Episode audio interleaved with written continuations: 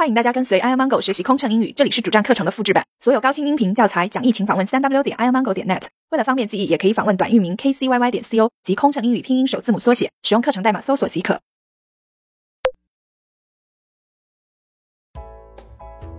Sixty six. How do you like your tea? How would you like your tea?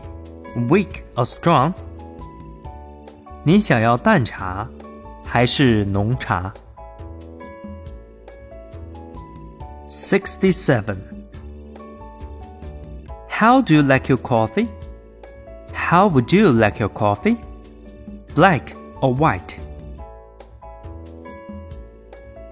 你想要黑咖啡，还是要牛奶咖啡？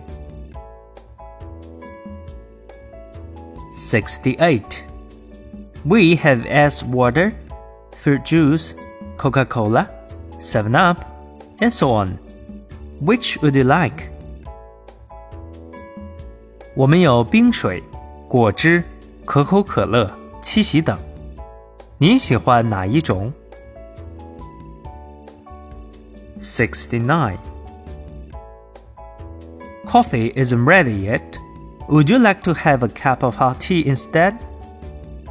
咖啡还没有冲好，喝杯热茶好吗 ？70.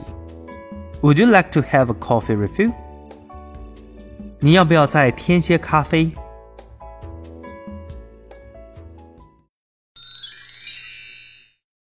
飞行压力怎么缓解？应对麻烦旅客有什么窍门？频繁穿梭没时间陪家人很心塞，也许您需要一段心灵 SPA 放松一下了。特有民航专属优惠哦，详情请登录 kcyy 点 co 斜杠幺二幺。